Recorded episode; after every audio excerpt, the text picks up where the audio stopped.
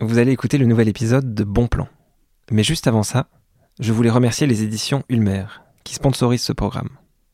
C'est une maison d'édition qu'on aime beaucoup et qui est spécialisée dans la nature et l'écologie pratique.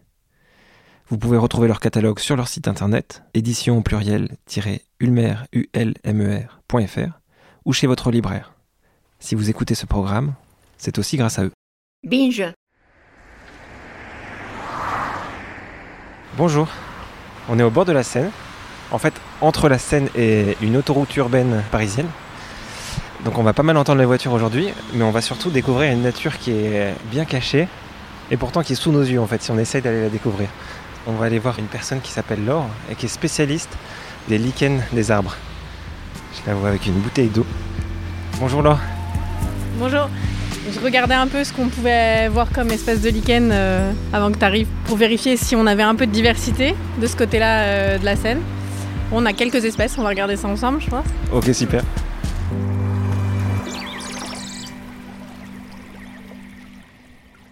Je suis Laure Turcati, je travaille à Sorbonne Université. Je suis euh, ingénieure de recherche et j'anime un dispositif de sciences participatives qui s'appelle Particité pour participation citadine à la connaissance de l'environnement, dont l'objectif est d'accumuler de la connaissance euh, scientifique sur l'environnement urbain. L'idée, c'est qu'on réponde à des questions de recherche qui intéressent les gens qui vivent en ville. Là, on est vraiment euh, à côté d'une sorte de petite autoroute urbaine. Et pourtant, tu- toi, tu t'intéresses à la nature euh, qui est hyper riche. Et c'est Com- comment t'en es venu à réussir à découvrir cette nature-là? Je pense que c'est assez vieux. Ce qui me plaisait dans l'écologie urbaine, enfin le fait de s'intéresser à la nature en ville, c'est de regarder un peu euh, les espèces qui poussent à côté de nous alors qu'on les voit jamais, qu'on n'y prête pas attention et, et mettre un peu le nez dessus et se rendre compte que finalement euh, il y a des choses qui arrivent à se maintenir dans ce milieu qu'on pense hostile et c'est pas si désert que ça. Concernant les lichens, c'était plus particulièrement pour essayer de faire le lien avec euh, la pollution atmosphérique parce qu'elles euh, elles sont plus ou moins sensibles à, à différents types de pollution. Donc là, le fait d'être au bord de- d'une voie où il y a des milliers de véhicules, c'est intéressant. Exactement. On entend quand même des oiseaux entre les sirènes, les Oui. voitures. Effectivement, ouais, on en a entendu un là. Il y a 15 jours, on était de l'autre côté de la, la Seine et on avait un moineau. euh, a priori, je pense qu'on le dérangeait en train de faire son nid et il n'était pas du tout content qu'on observe les lichens de son arbre. Donc il nous, a bien fait savoir qu'on n'avait rien à faire ici. Donc là, tu as la main sur un arbre, sur l'écorce. Est-ce qu'on peut commencer par euh, celui-là? Peut-être est-ce que tu peux me raconter comment tu étudies l'arbre, comment tu euh, repères les lichens? Moi, j'ai l'impression qu'ils sont au nord, mais peut-être que je me trompe. Alors non, justement, ils sont pas toujours au nord. Les, les mousses, souvent, sont au nord. Alors pour euh, distinguer mousse et lichen, les mousses, c'est vraiment un végétal. Quand on le touche, ça va avoir un, peu d'épaisseur, ça peut être un peu plus moelleux, mou, et puis c'est vraiment vert. Tandis qu'un lichen, donc c'est quelque chose de plus sec, ça a une texture un peu plus cassante. Généralement, c'est moins épais. Donc euh, voilà, déjà la distinction entre mousse et lichen. Et pour repérer les arbres, il faut repérer un arbre qui soit pas un, un platane. Les platanes perdent leur écorce, donc euh, même si les lichens se sont installés, ils vont tomber. Et qui soit autant que possible droit et ayant pas de branches à moins de 1 mètre de hauteur. Ça, c'est juste pour l'écoulement de l'eau euh, de pluie le long du tronc. Donc voilà pour les petites contraintes. Globalement, euh, dès qu'on met l'œil sur un tronc, euh, même si au début on avait l'impression qu'il n'y a rien, en fait, il y a toujours quelque chose. Si jamais on prenait un bout d'écorce et qu'on l'emmenait sous le microscope, on se verrait qu'il y a encore plus de choses. Après, voilà, il faut juste être un peu curieux, s'approcher et observer.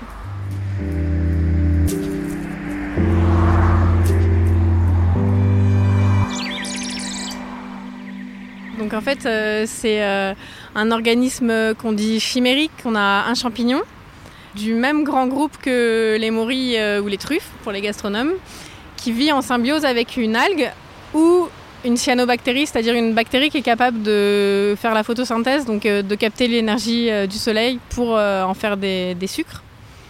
Donc ces deux organismes vivent ensemble. En fait, on a comme une sorte de sandwich. Ça fait champignon, algue, champignon.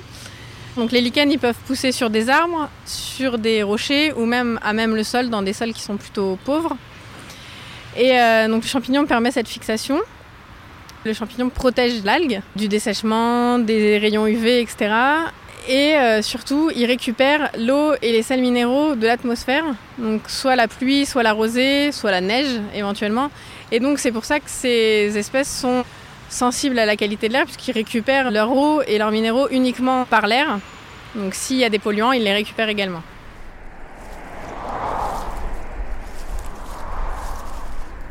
Donc celui qu'on voit là, euh, euh, qui est euh, quand même appliqué au tronc, mais si on, on s'approche, je peux le soulever avec l'ongle sans l'abîmer. Donc ça c'est un, un, tal dit foliacé parce qu'il a comme des petites feuilles qui en fait s'appellent des lobes. Donc ça c'est le en ville celui qu'on verra le plus. On voit comme des taches. Bah voilà, si je les gratte, ça les arrache. En fait, ils sont plutôt minuscules et perdus dans une tache grisâtre de pollution. Donc je ne les aurais jamais repérés sans toi. Ouais, et là même ces petites taches insignifiantes, si on les regarde à la loupe, on voit euh, les petites coupes, euh, on voit les, les, lobes qui sont découpés parfois de manière très délicate. Enfin, on plonge dans un autre monde qui, qui est vraiment joli. Ça t'arrive toi de regarder juste comme ça pour le plaisir? Ouais, oui, oui, oui. Il y a une espèce qui est très courante en ville, qui est une de mes préférées et que je trouve vraiment. Euh, elle s'appelle Physia tenella et tenella ça veut dire euh, délicat et je trouve que ça lui va vraiment bien. Elle est vraiment très jolie, toute mignonne. Pour le coup, c'est vraiment une petite espèce. Et euh, il me semble que je l'ai repérée tout à l'heure, donc on, on, devrait la voir. Laure a sorti la loupe et elle regarde en détail l'écorce. Ça me donne envie de t'interroger sur l'histoire. Euh, est-ce qu'on sait quand est-ce que cette espèce euh, est apparue, cette association d'espèces? Est-ce que c'est vieux dans le... Ah oui, c'est assez le... vieux. 400 et quelques millions d'années. Le, le, plus vieux fossile, c'est ça. Donc on n'est pas très loin du moment de la sortie des végétaux, euh, enfin de la sortie des océans en fait. Donc il y a même des hypothèses qui... Euh, des paléontologues qui pensent que ça pourrait être les lichens qui ait permis euh, la sortie des eaux, dans un milieu qui était très hostile par rapport à maintenant, puis par rapport au milieu marin. C'est peut-être la solution trouvée par, l'évolution d'associer deux organismes pour pouvoir sortir en premier. Voilà, c'est une hypothèse. Ouais, parce qu'en plus, vu qu'il y a une algue, ça paraît assez. C'est séduisant, en tout cas. À l'heure actuelle, les lichens sont des organismes pionniers. Si on a une éruption euh, volcanique, par exemple, ou une roche euh, qui est mise à nu pour X ou Y raison, c'est les lichens qui arrivent en premier, qui colonisent cette roche. Avec leurs acides lichéniques qui l'attaquent, elle se désagrège un peu et puis un, un, début de sol se forme avec accumulation de matière organique. Ça, ça aurait pu fonctionner comme ça euh, dès le départ. C'est peut-être grâce au lichen qu'on est là. Hein. C'est une petite leçon d'humilité.